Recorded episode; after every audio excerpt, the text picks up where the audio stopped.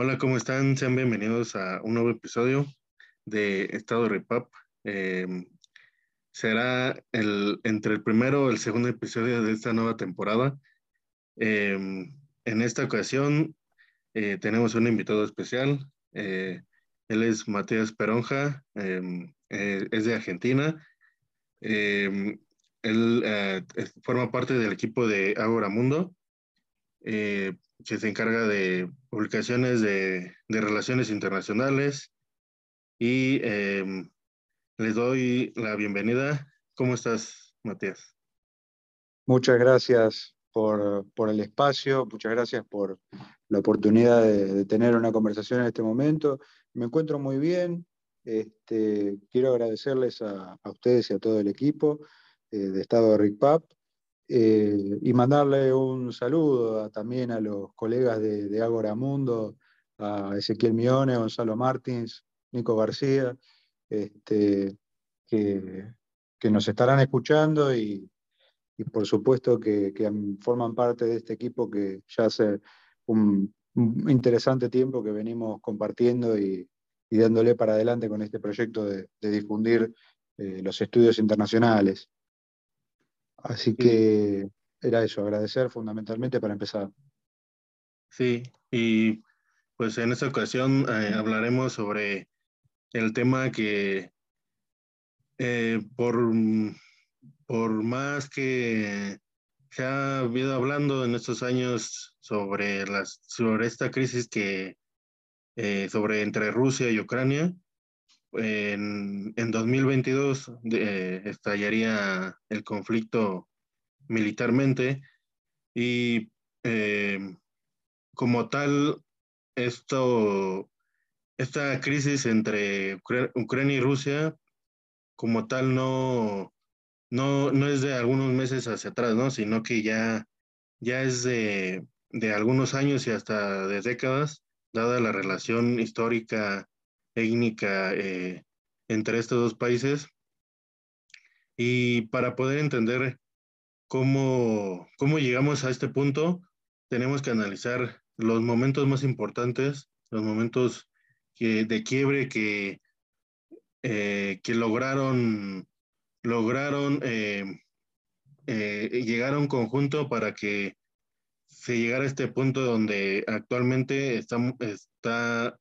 eh, en una operación militar por parte de Rusia y la parte ucraniana eh, como tal una guerra. ¿Y cómo, cómo, cómo ve la situación entre, entre, este, entre estos dos países y cómo, cómo crees que se llegó a esta instancia, Matías? Bueno, en lo que refiere a antecedentes históricos, eh, podemos decir que hay un origen compartido, si vamos hacia la Rus de Kiev, es esa famosa primera Rusia, ¿no? La Rusia medieval. Este, bueno, hay eh, un antecedente cultural común. Eh, este, también Ucrania ha formado parte a lo largo de la historia de Rusia, ha pertenecido a los, este, diferentes estados rusos que ha habido a lo largo de la historia hasta, hasta la disolución de la Unión Soviética. Eh, ha formado parte del Imperio Ruso, ha formado parte de la Unión de Repúblicas Socialistas Soviéticas, eh, siempre Ucrania ha tenido una vinculación histórica, cultural con Rusia muy grande y eh, de ahí se entiende un origen común eh, entre los dos actores que de alguna manera esta similitud de identidades se puede llevar a, bueno, este tipo de confrontaciones. ¿no? De hecho, la, la dirigencia, Rusia, la dirigencia rusa perdón, ve en Ucrania un constructo artificial, que de alguna manera, si lo reflexionamos un poco sobre los, nacionalismos en general, eh, ¿qué nación no es un constructo? Este, pero en este caso, eh, la dirigencia rusa tiene una noción muy grande de artificialidad de lo que es Ucrania, así que eh, de alguna manera de ahí se puede explicar un poco esta, esta tendencia ¿no? a, este, a de alguna manera una búsqueda de asimilación de, ciertos territorios ucranianos o de Ucrania en general, ese comportamiento eh, para, con, para con Ucrania de parte de Rusia que también de alguna manera se puede trasladar a las demás eh, antiguas repúblicas soviéticas, sin ir más lejos. Eh, recién, hace poco, eh, veía ¿no? en, John Mersheimer, uno de los analistas norteamericanos que predican el realismo ofensivo. Hoy el realismo es una teoría que está muy en boga a la hora de analizar este conflicto, que hablaba un poco de que en una entrevista de que Rusia tiene como una especie de doctrina Monroe sobre los estados postsoviéticos. Hay un intento de influencia eh, en, los, este, en los asuntos de sus antiguas repúblicas soviéticas, ¿no? Y, esto creo que es un gran motivador a la hora de, generar en un conflicto eh, de estas características. Bueno, de hecho, muchos asesores en política internacional norteamericano, muchos especialistas, no solo Mersheimer, Kennan, por ejemplo, habían advertido que eh, ciertas conductas por parte de Occidente podían llegar a despertar, eh, mismo de la, dirigencia ucraniana, de la dirigencia ucraniana también, podían llegar a despertar una posible reacción por parte de Rusia si se tenían a este comportamiento de integración o asimilación de, estas repúblicas eh, dentro de los esquemas, eh, llamémoslo, occidentales, la Unión Europea, la OTAN. Eh, entonces, de ahí viene un intento de reacción que muchos acusan como defensiva por parte del régimen de Putin.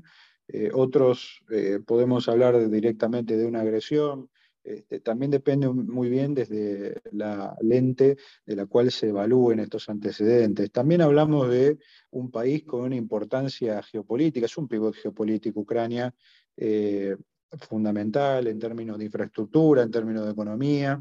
Eh, recordemos que es un gran productor en términos este, de, materias primas y también con grandes capacidades industriales en lo que es Europa. Entonces, eh, lo vuelve un, país que se ve atravesado por una pugna estratégica entre grandes potencias. Sí, y es, es interesante eh, comprender que en esta situación em, pues se desarrolló desde, desde la disolución de la URSS, dado que mm, las principales motivaciones del actual presidente Vladimir Putin eh, fue dirigida hacia la expansión de la OTAN, en donde en 1990, un poco antes de, que se disolviera totalmente la URSS, en, en 15 nuevos estados independientes, eh, se hicieron acuerdos como el Acuerdo de París, donde tanto la OTAN como el, en ese momento el, el, gobernante de la URSS, Mikhail Gorbachev, dirían que acordarían que la OTAN no se expandiría más allá de hacia el, hacia el este y hacia las fronteras cercanas de Rusia, lo cual, eh, pues en cierta manera, la OTAN eh, a, través de los años, a través de, de, los, de la década de los 90, de los 2000 y, y en, en, en, en actual 2010 a 2022, eh, varios países de, que formaban parte de, del círculo de seguridad de Rusia se unirían a, la OTAN y, a, la Unión Europea, lo que generaría como una amenaza a, poco a poco al, al, a Vladimir Putin, que como sabemos, pues es un presidente que ha estado desde, desde el año 2000 hasta la actualidad. Em, tuvo un pequeño receso entre 2008 a 2012 que fue precisamente donde eh, fue la otra de los otro de los antecedentes más cercanos con el con un país vecino que es Georgia donde ah, contrastaría contrastaría un poco lo que la situación en la que vemos actualmente donde Rusia vería como una amenaza la, la entrada de Georgia a, a la OTAN y, tuvo que lanzar las, las, tropas para que este país tan pequeño, no podríamos compararlo con Ucrania, dado que Georgia es un país tan un país, una cuarta parte de lo que es Ucrania, pero aún así tener a la OTAN tan cercano a, sus fronteras provocaría una de las reacciones del por qué eh, Vladimir Putin ah, tomaría esta decisión de atacar a Ucrania, ¿no? Sí, sí, hay un pensamiento en términos de, seguridad por parte de la dirigencia rusa. Eh, vos mismo hablaste muy bien de,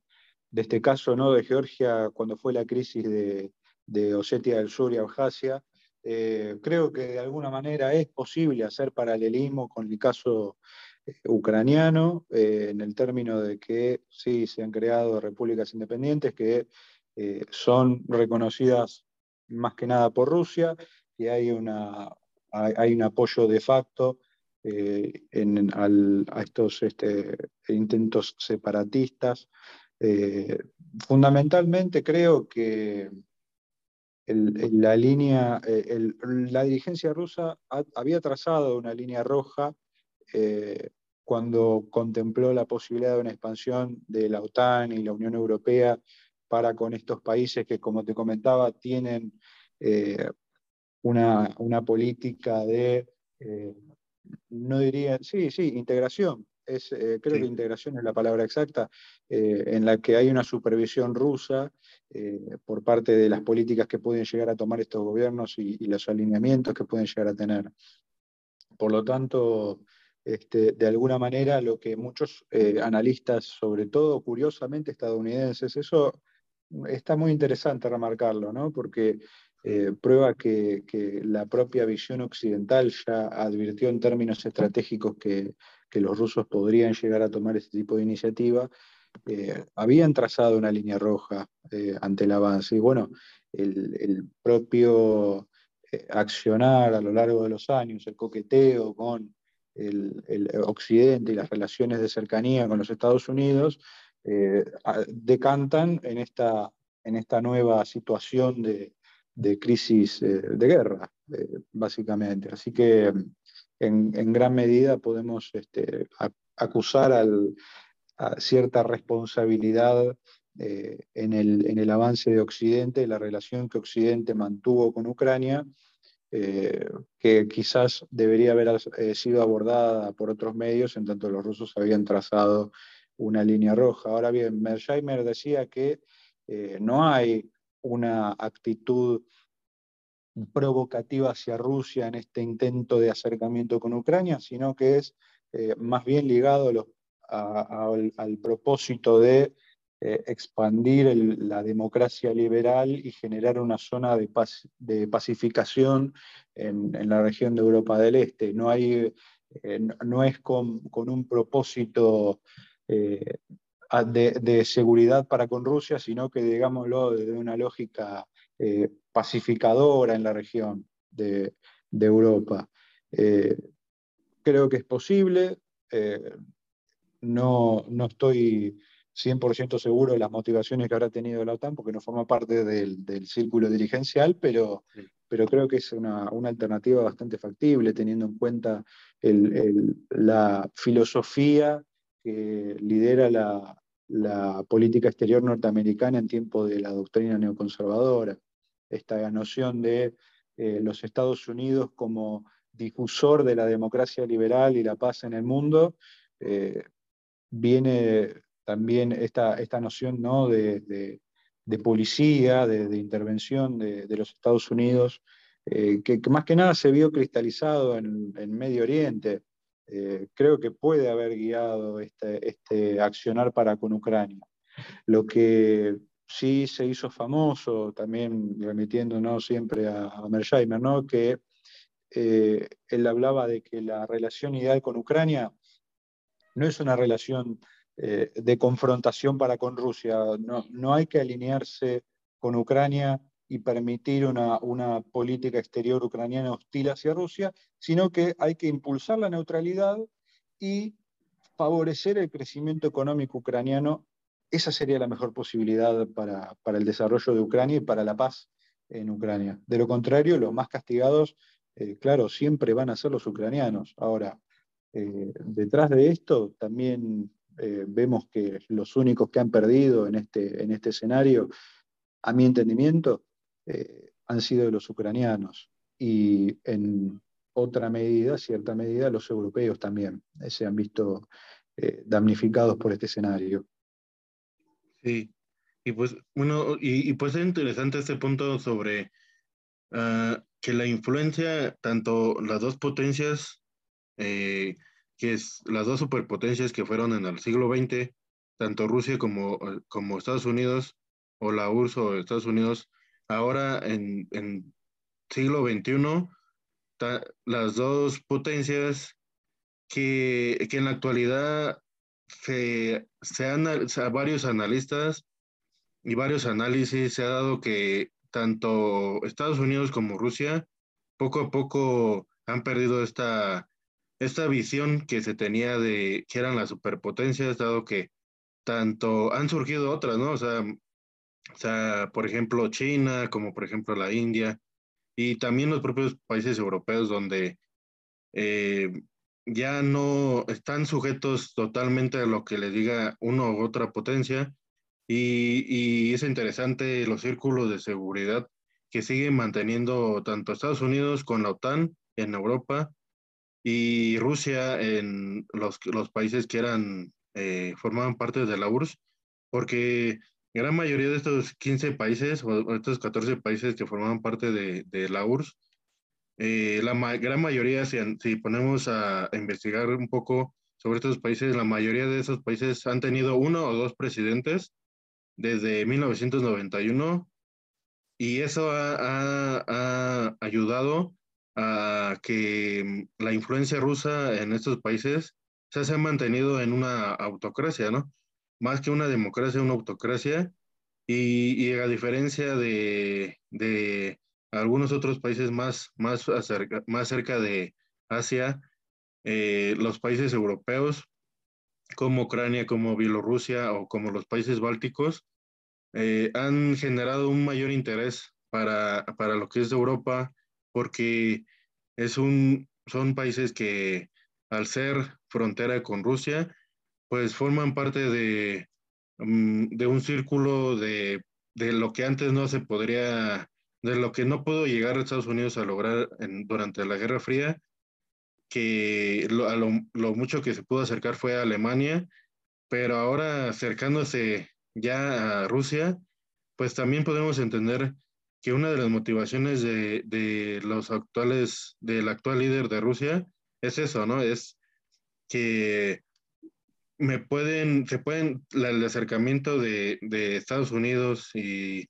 y, de Europa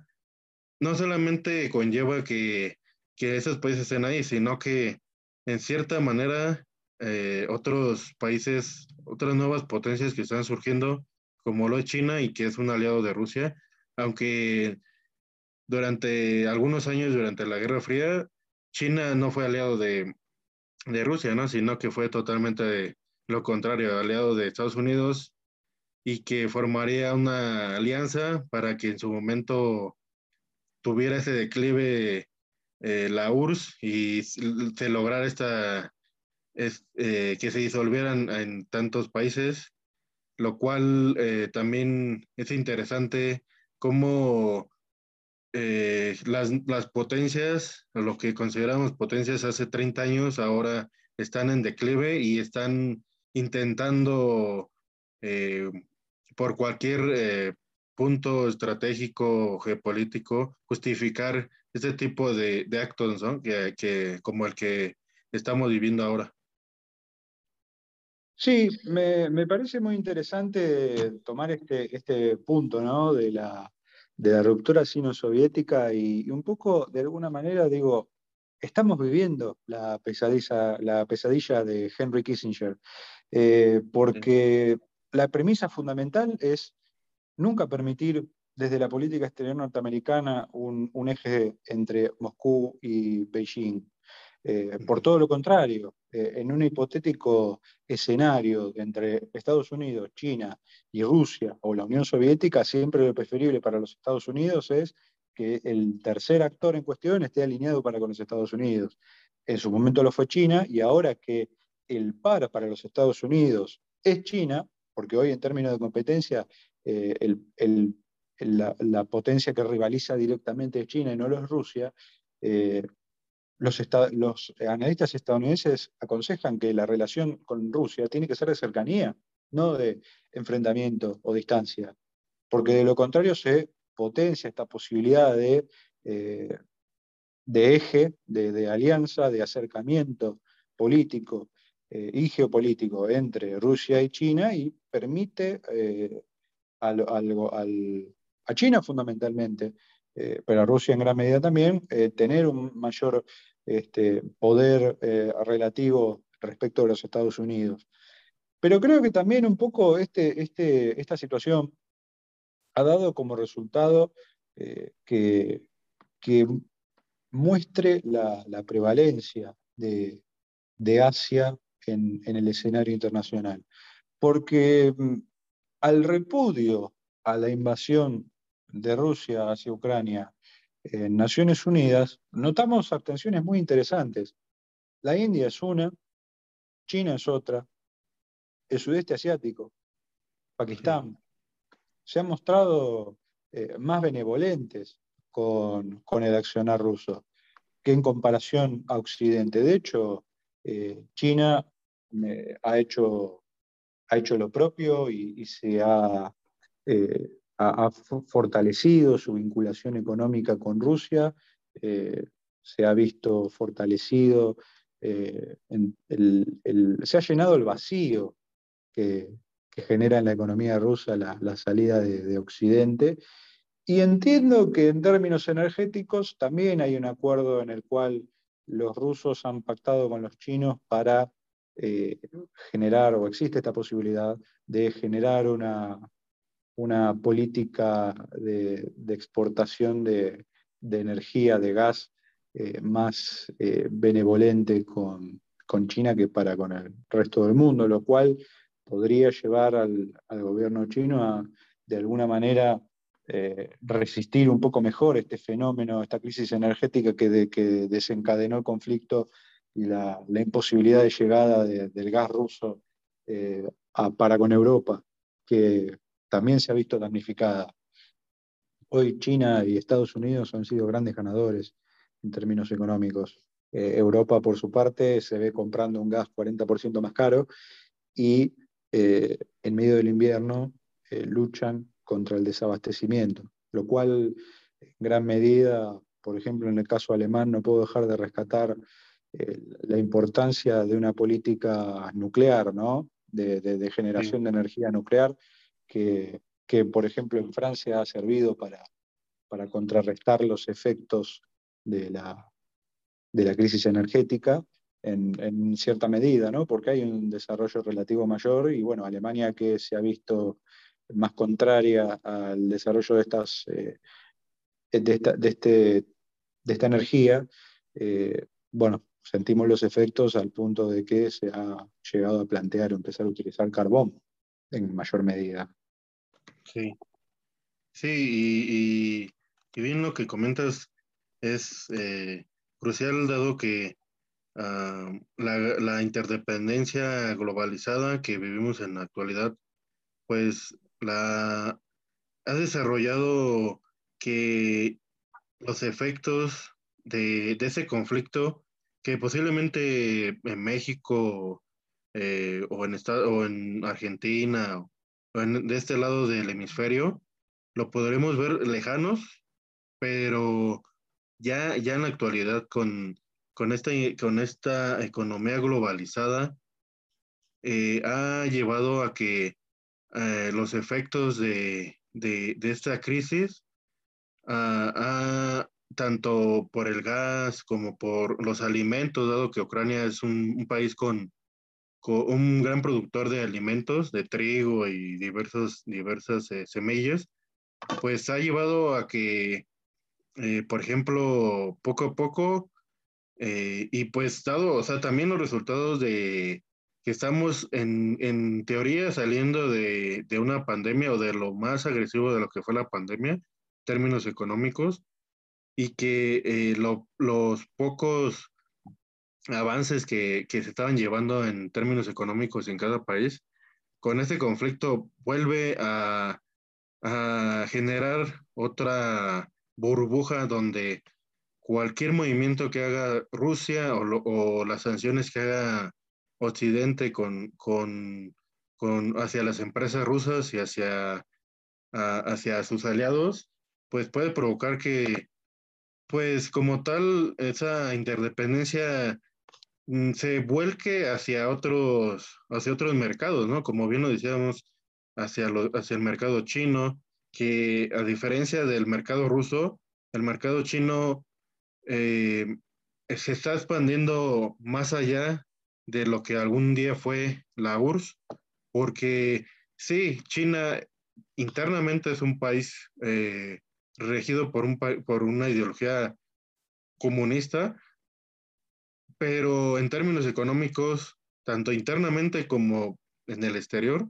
es eh, capitalista, ¿no? O sea, tiene muchos términos capitalistas y se ha adaptado a, la economía eh, actual y que poco a poco le, ha quitado eh, le ha quitado terreno a los Estados Unidos y, le ha quitado el terreno principal que es Europa, donde sabemos que durante la administración de Donald Trump, los, los, europeos estaban volteando hacia, hacia China y en dado caso de que Joe Biden no, no hubiera ganado estas elecciones en 2020, Europa se hubiera, se hubiera volcado totalmente hacia China y posiblemente eh, algunas de estas situaciones como como lo de Ucrania, mm, posiblemente había tenido otros, otros, eh, otros resultados, dado que el presidente Trump o el, expresidente Trump llegó a ser un gran, un gran aliado de, de, Vladimir Putin, lo que tanto internamente era mal visto, ¿no? Era una posición de eh, que el, el, propio presidente de los Estados Unidos se, se uniera con, con que en ese momento era considerado el mayor enemigo de los Estados Unidos, ¿no? Y hoy están trascendiendo varios videos de, Donald Trump en los cuales hablaba de la importancia que tenía para, para Europa reducir la dependencia eh, respecto del gas ruso. Eh, también, bueno, hoy vemos declaraciones de, de Trump que han trascendido en las cuales dice que Vladimir Putin jamás hubiera hecho eh, esto de no ser, de, no ser porque el, presidente es Biden y no él. Eh, respecto de lo primero, podemos decir que tiene cierta antigüedad en base a lo que está circulando, esto de 2017, o 2000, sí, creo que 2017, 2019. Entonces, eh, creo que hay, una, hay, hay cierta eh, cierto pensamiento de, prevalencia de los Estados Unidos en, el escenario europeo por parte del gobierno republicano de Donald Trump. Eh, no sé si hay... Eh, lo, que plantea esta, crisis en gran medida es que coloca a los Estados Unidos en, poniendo el foco en Europa cuando muchos analistas dicen que en realidad el foco de los Estados Unidos tiene que estar puesto en Asia, en China, donde tiene a su competidor directo. Eh, creo que también está, está esto que vos mencionás de que, de que hay un cierto acercamiento entre Estados Unidos y Rusia eh, durante la, presidencia de Vladimir Putin. También hay una, en los hechos se, vieron varias retiradas de los Estados Unidos eh, más que nada en, la zona de Medio Oriente, eh, Afganistán, eh, son recientes retiradas que han tenido los Estados Unidos y que pueden, eso, eso genera vacíos de poder que luego son llenados por otro actor. Y bueno, Rusia podría haberse visto beneficiado por la política más, llamémosle, más aislacionista en contraposición a un intervencionismo que ha tenido Donald Trump. Ahora bien, respecto de América Latina, eh, me gustaría retomar ese, aspecto. Eh, yo noto que en América Latina ha venido siendo un escenario en los últimos años de competencia en términos comerciales entre los Estados Unidos y China. Eh, hoy por hoy creo que lo sigue siendo. y, de alguna manera la, considero que, bueno, este enfrentamiento es este, beneficioso en términos comerciales o provee una oportunidad para América Latina en tanto eh, permite eh, tener mayor rédito, lograr un superávit, eh, lograr mayores ganancias en términos de, comercio exterior, ¿no? la exportación de commodities se ve beneficiada. En Argentina, por ejemplo, está la oportunidad que, que provee Vaca Muerta para, para exportar eh, el tan necesario gas eh, que, reclaman en Europa y, bueno, formar parte ¿no? de, este, de esta producción de, energía, que, claramente la energía es siempre un recurso estratégico,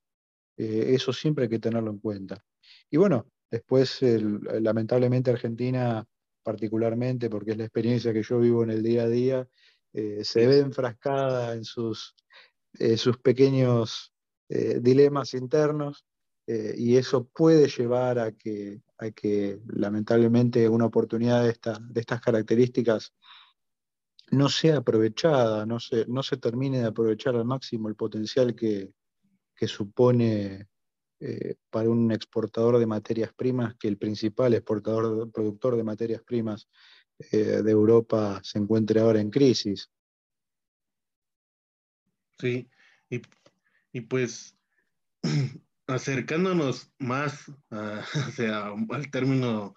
del, conflicto, o sea, todo, todo, lo que hemos hablado es, es, eh, crucial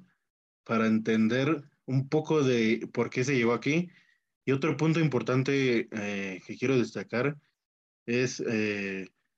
la entrada de los grupos ultranacionalistas de extrema derecha y de extrema izquierda en ese conflicto, ¿no? Donde ah, los, no solamente en Ucrania, sino que en Europa y en algunas partes del mundo, en, América, pero el foco principal en, Europa, grupos eh, de extrema derecha que, que, se están, que están volviendo a exacerbarse, dado que Ah, después de la disolución de, la URSS, curiosamente empezaron a surgir todo ese tipo de movimientos donde diferentes eh, grupos étnicos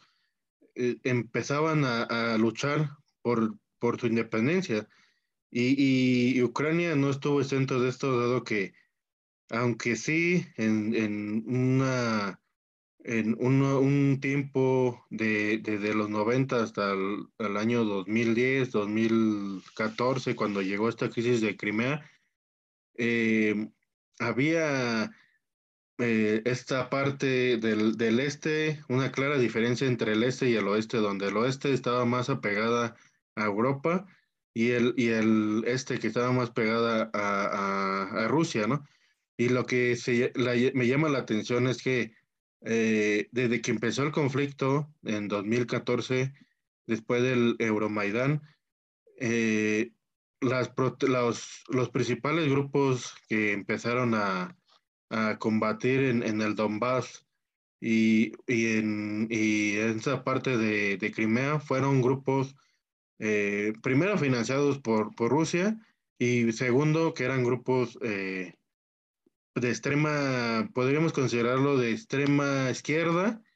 que, que exacerbaban la independencia de sus territorios. En su momento llegó a, a, a, nombrarse como tal esta parte del Donbass como Nueva Rusia y, y, que tenían el objetivo de, como, como lo fue Crimea, de unirse al territorio ruso, ¿no? No se llegaría a ese punto dado que eh, la intervención militar ucraniana y de los, de los batallones como los batallones de Azov, como, como el sector derecho eh, Pravi Sector en, combatiendo a, a, esto, a las ciudades donde, del Donbass. También es importante entender cómo estos grupos extremistas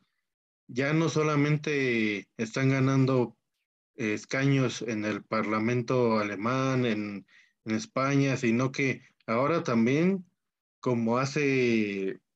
décadas, hace 70, 80 años, están volviendo a combatir en una, en una guerra donde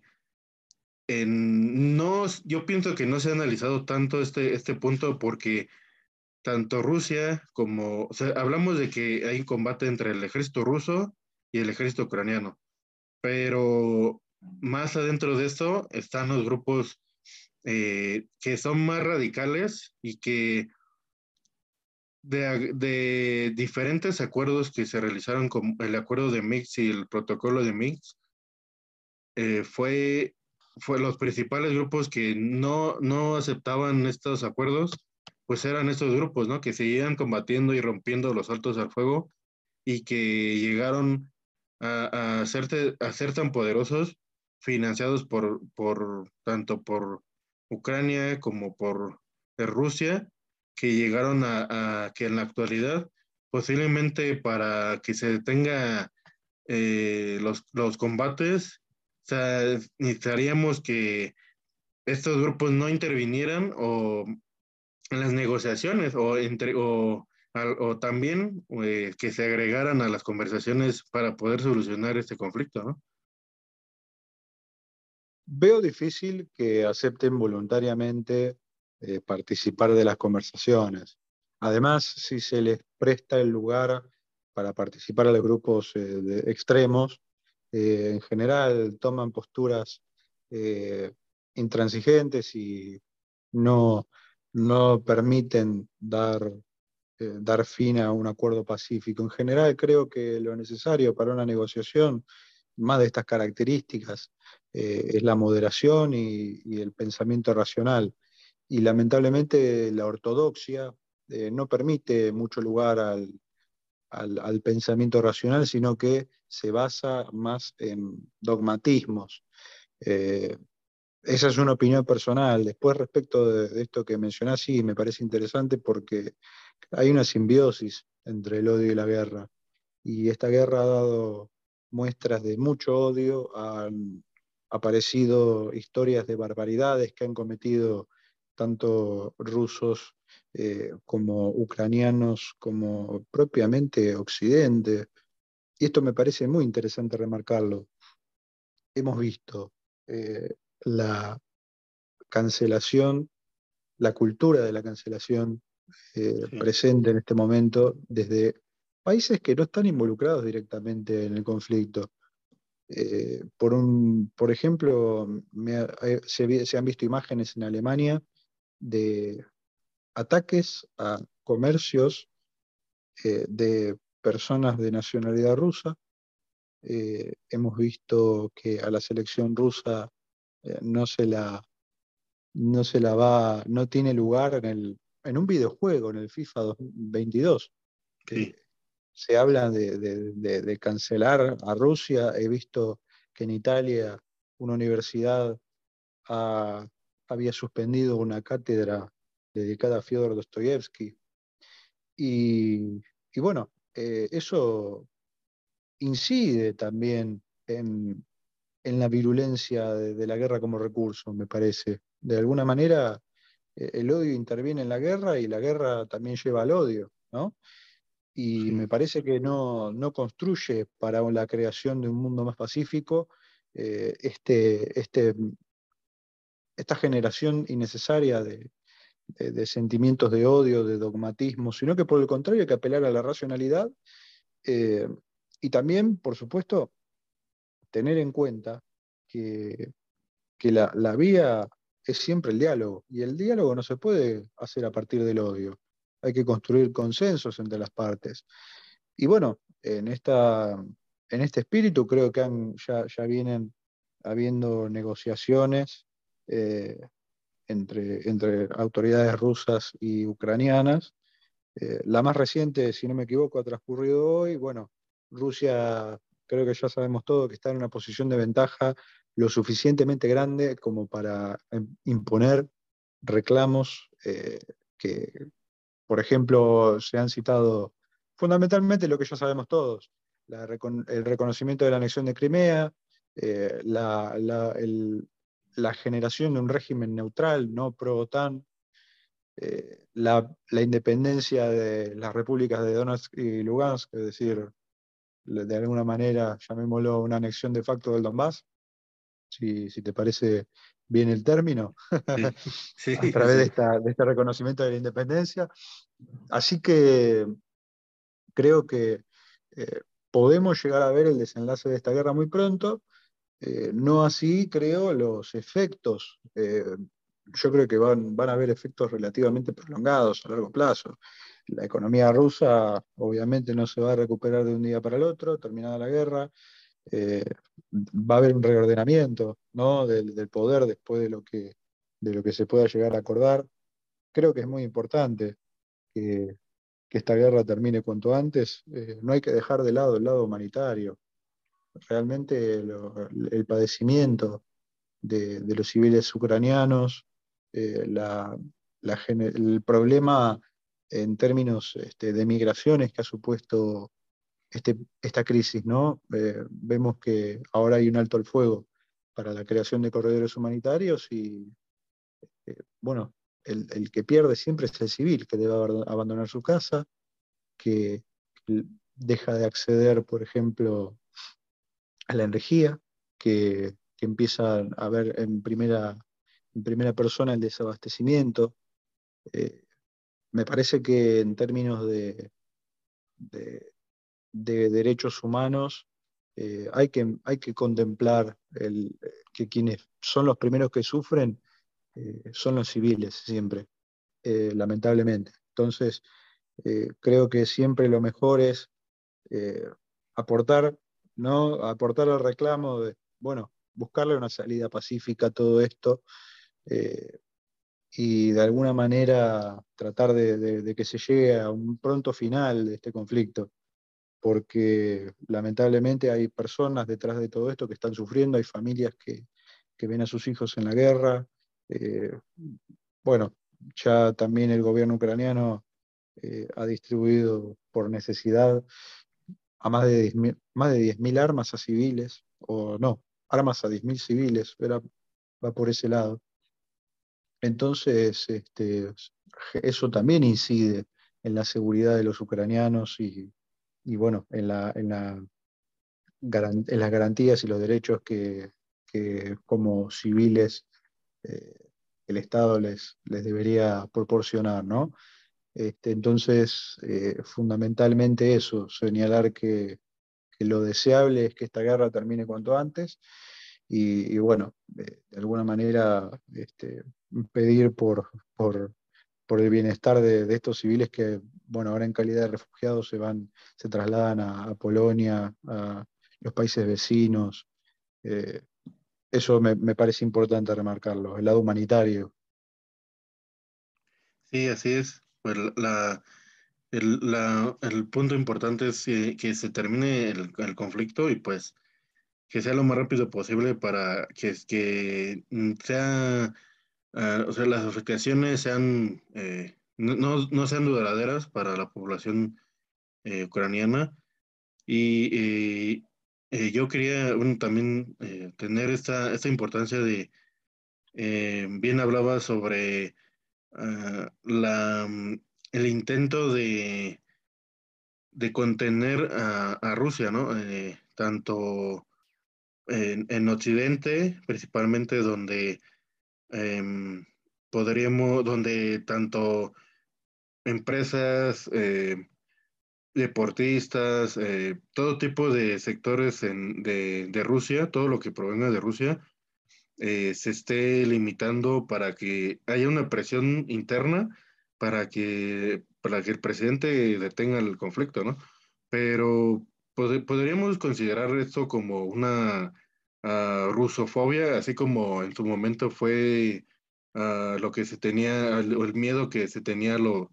a, los musulmanes después del 2001? ¿Crees que, en, que no sé si esto sea duradero o, crees que las sanciones económicas de Occidente pesen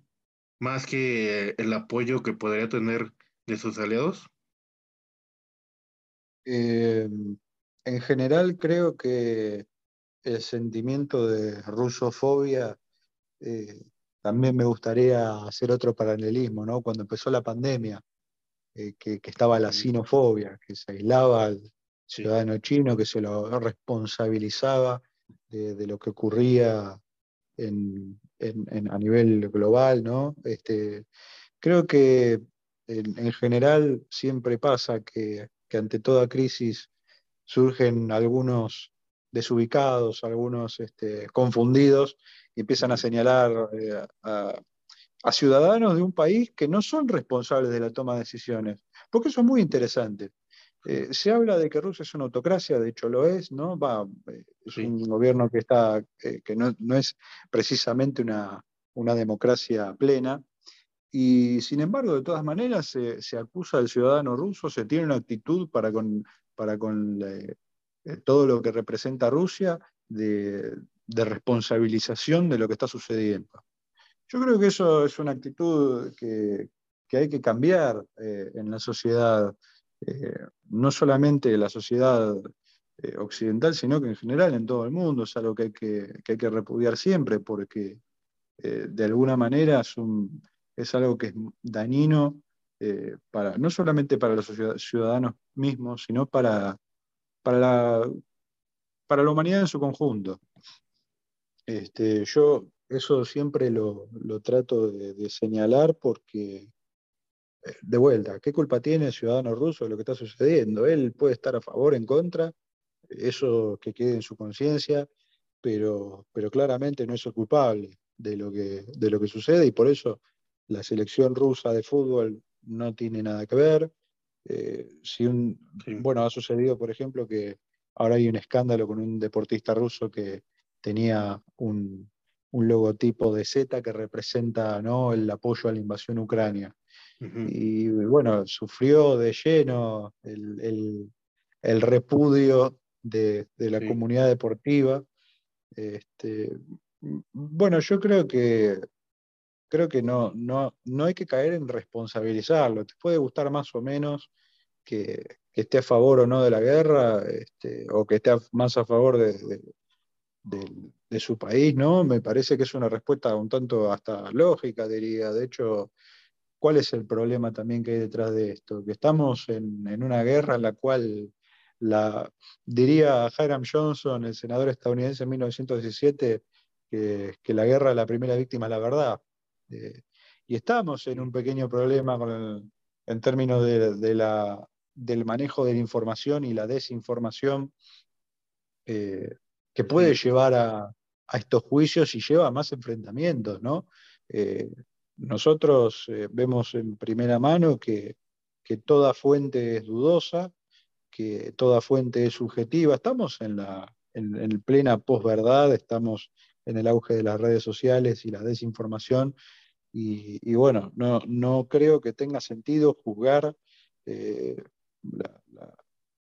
al, ciudadano porque en muchas ocasiones no está plenamente informado o está desinformado de, lo que está ocurriendo.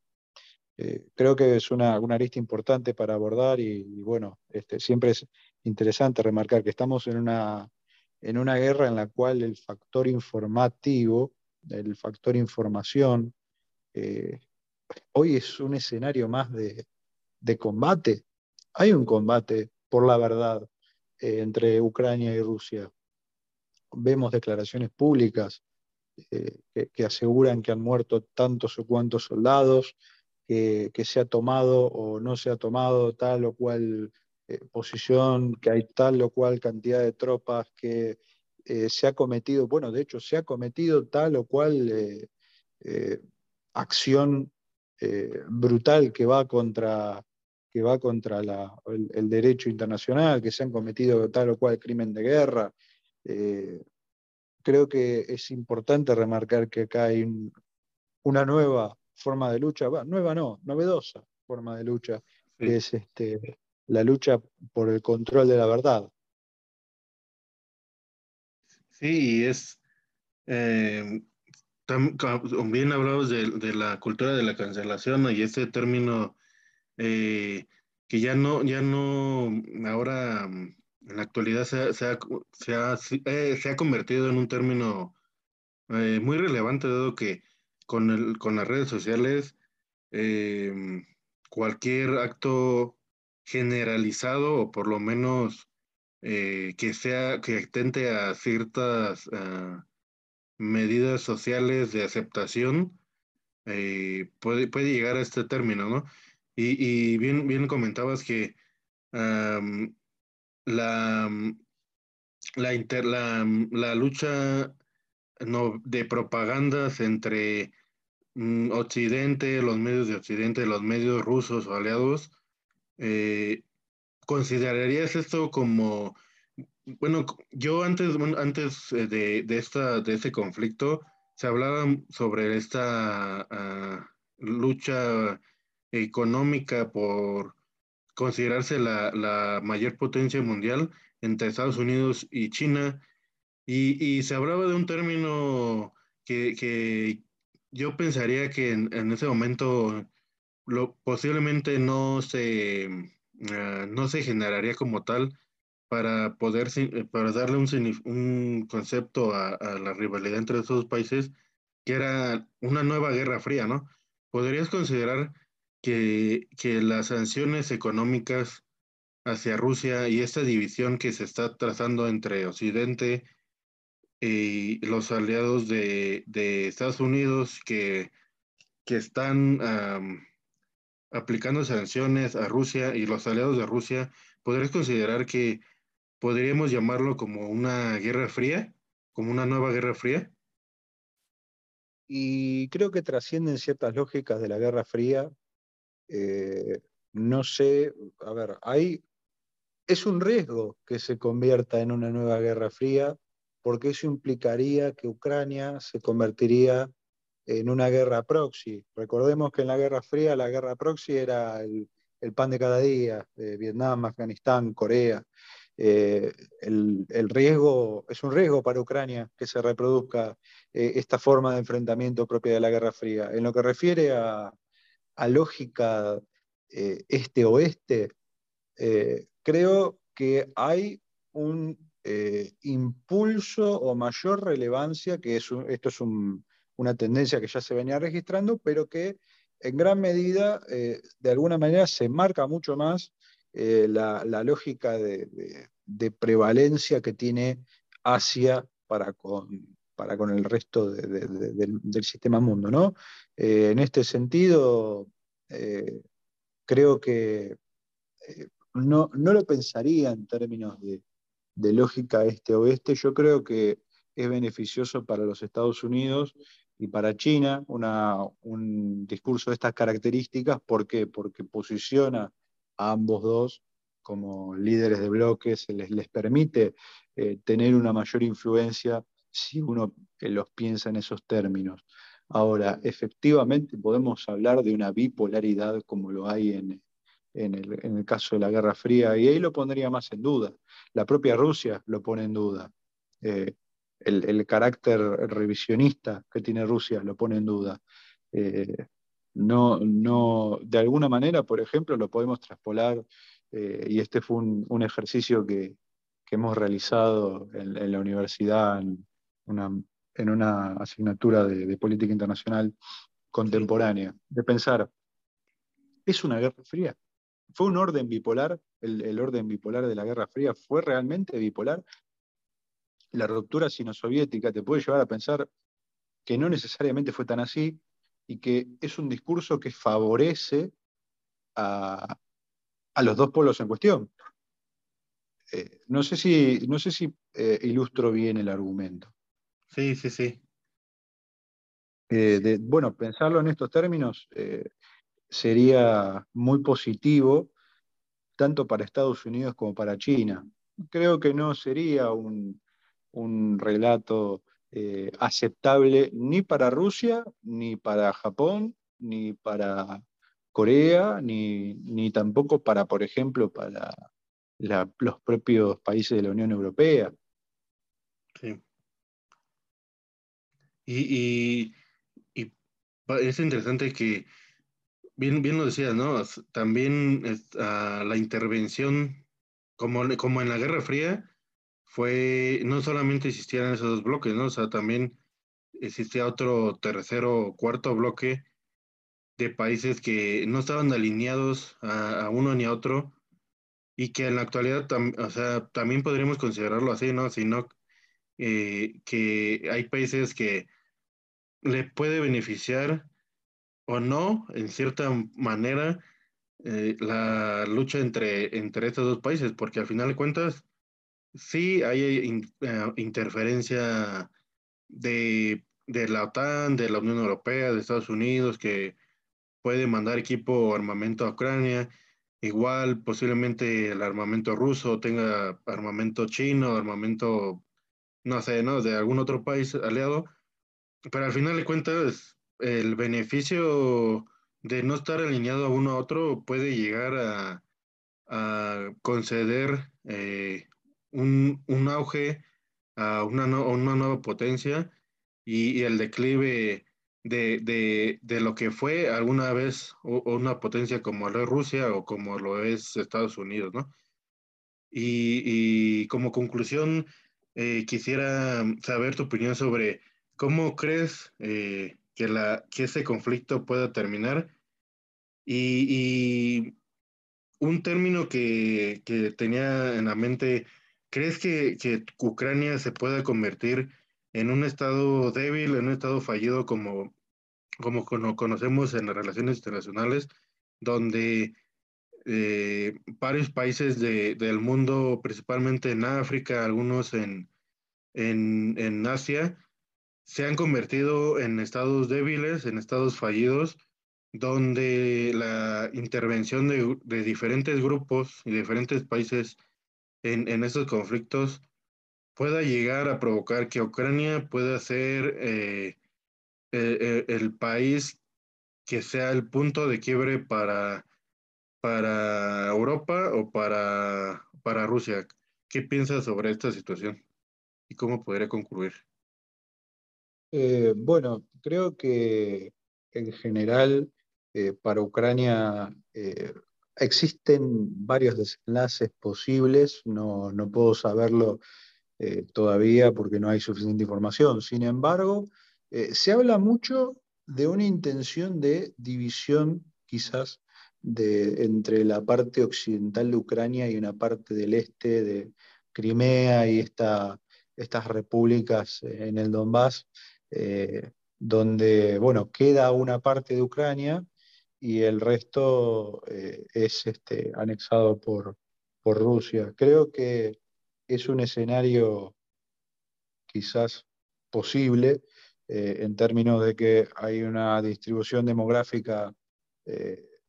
que es bastante notable entre este y oeste de Ucrania, es decir, hay una población mucho más proeuropea en la región occidental y la parte más oriental eh, suele ser más prorrusa. Entonces, eh, quizás este puede ser un desenlace posible. Además, hay una ocupación de facto de Crimea que viene de, largo tiempo atrás. Eh, están estas intentonas separatistas que también vienen de largo tiempo atrás. Entonces, existe esa posibilidad, estratégicamente a Rusia le conviene en términos de, de que obtiene mayor, le quita la salida al mar a Ucrania y le permite una prevalencia en términos estratégicos en el Mar Negro. Eh, creo que por ese lado es, un, es, lo que Rusia desearía, lo que a Rusia le gustaría que, sucediera. Eh, estas negociaciones nos vienen a dar por sentado de que hay tres condiciones indiscutibles que ya mencionamos previamente, que, que no, casi no tienen negociación, por lo menos en la dureza de lo que presenta ¿no? Eh, Rusia. Eh, que es esta, este reconocimiento de la independencia de ambas repúblicas de Donetsk y Lugansk, que se reconozca la, la, posesión de Crimea por parte de Rusia y la colocación de, una, de un régimen que sea más propenso a una política exterior neutral para, entre la OTAN y Rusia.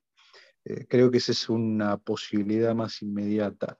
Ahora bien, en términos de la capacidad del Estado ucraniano, eh, creo que el, problema más grande que tiene eh, fue el tema del armamento en civiles. La gran presencia, ya, empiezan a aflorar eh, mercenarios y esto posibilita o facilita mucho más una creación de zonas grises en, el territorio ucraniano. Ahora bien, si Ucrania se puede llegar a constituir un Estado fallido, yo creo que no, principalmente por dos cuestiones, por su cercanía con la Unión Europea, eh, por la, enorme visibilización que tiene el escenario internacional, porque hoy todo el mundo está mirando lo que sucede en Ucrania, hoy todo el mundo está eh, donando dinero a Ucrania, hoy todo también esto es un problema, todo el mundo está donando armamento a Ucrania, ¿y qué se hace con ese armamento cuando termina la guerra? Y eh, normalmente termina en un posible tráfico de armas o en un en el fortalecimiento de grupos armados. Eh, es un riesgo para Ucrania terminar en, ese, en esa condición y me, parece muy interesante y, remarcable que lo, que lo, señales, porque es algo que honestamente no, no, había escuchado previamente. Eh, creo que no se está pensando demasiado en las consecuencias del conflicto, sino que se está poniendo mucho el foco en, las posibilidades más inmediatas. Eh, creo que, creo que es una posibilidad que quede un Estado fallido por las condiciones que se están generando, pero también depende de la debilidad o no que pueda terminar teniendo eh, el gobierno ucraniano una vez terminada la guerra. Eh, es un gran interrogante, por ejemplo, ¿qué puede llegar a pasar con Zelensky eh, de acá a tres meses? De acá a un mes. Pueden matarlo mañana, puede ir preso mañana, puede seguir eh, puede seguir vivo y pasar, no pasar nada y seguir estar, estando ahí mañana. Eh, realmente suscita muchas dudas y hace difícil eh, realizar una, predicción, porque no deja de ser una predicción de estas características, pero sí es interesante pensarlo y, empezar a ver, digo, bueno, hay que hacer un análisis pormenorizado. ¿Se están generando estas zonas grises? ¿Hay lugares donde el gobierno ya no llega? ¿Quién, quién está en ese lugar? Son muchas preguntas a plantearse que eh, está bueno hacerlas. Sí, y también las, consecuencias de, la cantidad de refugiados que, están saliendo del país, porque al final de cuentas los cálculos que de algunos países o, hasta las propias Naciones Unidas son de más de 10 millones de personas que salen de un país de 43 millones de personas que tanto por, o sea, en materia, en términos económicos, como, como en términos de, de o sea, para los países vecinos, posiblemente en, ese momento tengan esta em, amistad, esta, esta decisión de recibirlos, pero no sabemos si en un mes, dos meses, seis meses, dependiendo de cómo concluye este conflicto, cómo, cómo se puedan o no eh, comprometer esos países a, mantener de, no sé, no, los apoyos a, los refugiados que vengan de Ucrania, porque al final de cuentas, algunos de estos millones de ucranianos van a querer regresar a su país, pero pues no sabemos en qué situación podría regresar, podría hacer que eh, esté una, Ucrania dividida en dos, donde Rusia mantenga eh, controlado hasta el río Dnieper, aunque entre comillas eh, la, decisión rusa es no, no mantener una, una, una, una, invasión una, a largo plazo dado que tendría efectos, eh, eh, también afectaciones a, Rusia, porque pues al final de cuentas habrá grupos como, como bien nos mencioné anteriormente, donde no van a permitir que las tropas rusas eh, se mantengan ahí, ¿no? Entonces va a seguir una sublevación ante, ante estos grupos, ante el ejército ruso, y, y pues no sabríamos hasta dónde la, OTAN podría, porque ese es un punto que, también no, no, que no hemos analizado, la, no intervención de la OTAN militarmente también podría considerarse como e internamente dentro de Ucrania como una debilidad, dado que sí le están aportando eh, dinero o, armamento, pero posiblemente la no intervención de, la OTAN ah, produzca un sentimiento más radical anti, anti-europeísta, porque eh, por la no intervención de, poder eh, retirar de, Ucrania al, ejército ruso, ¿no? Claro, sí, sí, sí, es una posibilidad. Pasa que, eh, yo te digo, el problema con eso es que eh, no sabemos cómo van a estar dadas las, las condiciones en una hipotética negociación por la paz entre Rusia y Ucrania.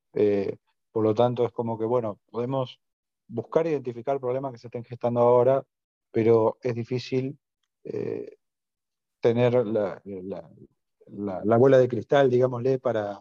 para anticipar qué puede pasar en, un próximo Estado ucraniano que no vamos a saber qué características va a tener. Sabemos que va a seguir existiendo porque no hay una intención de ocupación, de anexión de la totalidad de Ucrania. Es innecesario y costoso para, Rusia eh, una, anexión de estas características, pero sí es cierto que eh, la, guerra conlleva eh, dentro del Estado un, fortalecimiento de estos grupos, ¿no? que, son grupos armados que se pueden identificar como paralelos al Estado. Bueno, creo que en gran medida depende de, de las, este, del propio Estado ucraniano y de sus este, estructuras, ¿no? de sus instituciones, cómo los, los pueden eh, contener o no dentro de, dentro de su propio, de su propio aparato estatal. Sí, y bueno, pues como conclusión, eh, ya esperemos que los que hayan, los que, hayan llegado a este, este punto, eh, ¿qué, le dirías a, por ejemplo, a esta parte de, de este hemisferio de América ¿qué, le diría sobre la situación en Ucrania y cómo, podría, cómo podríamos, en términos generales, eh, considerar el fin de este conflicto y qué repercusiones posibles podríamos tener eh, a corto plazo eh, en, América y, en el mundo sobre, sobre este conflicto.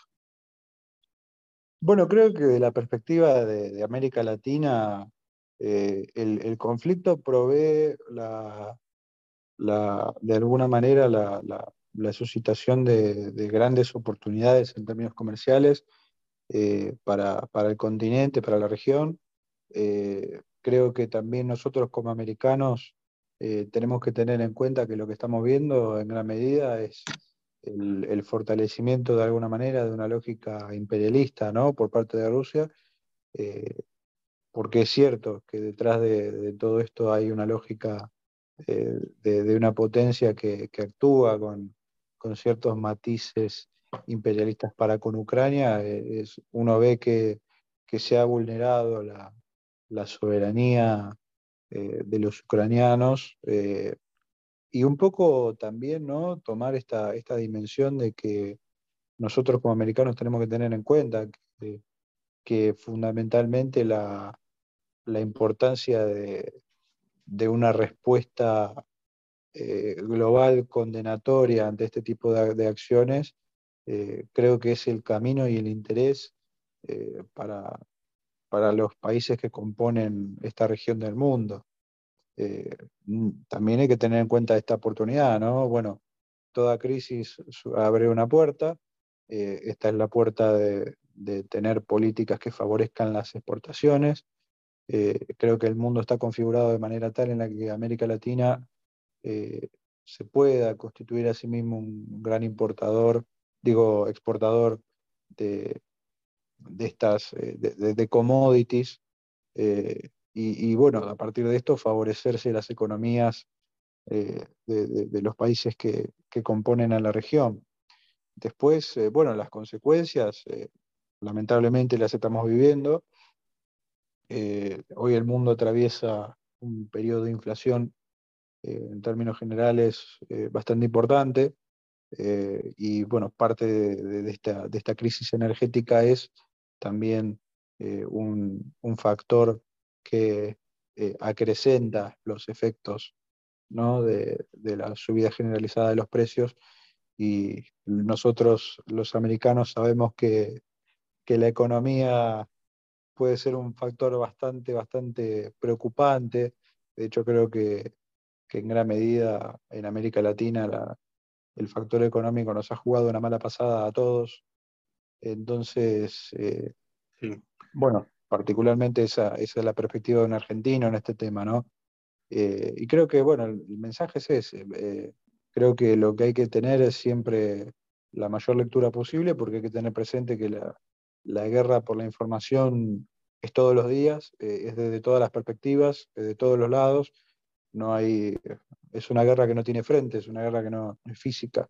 Y, bueno, en particular creo que uno como, como persona que busca informarse del tema, lo, lo mejor que puede hacer es eh, investigar, investigar y dudar y racionalizar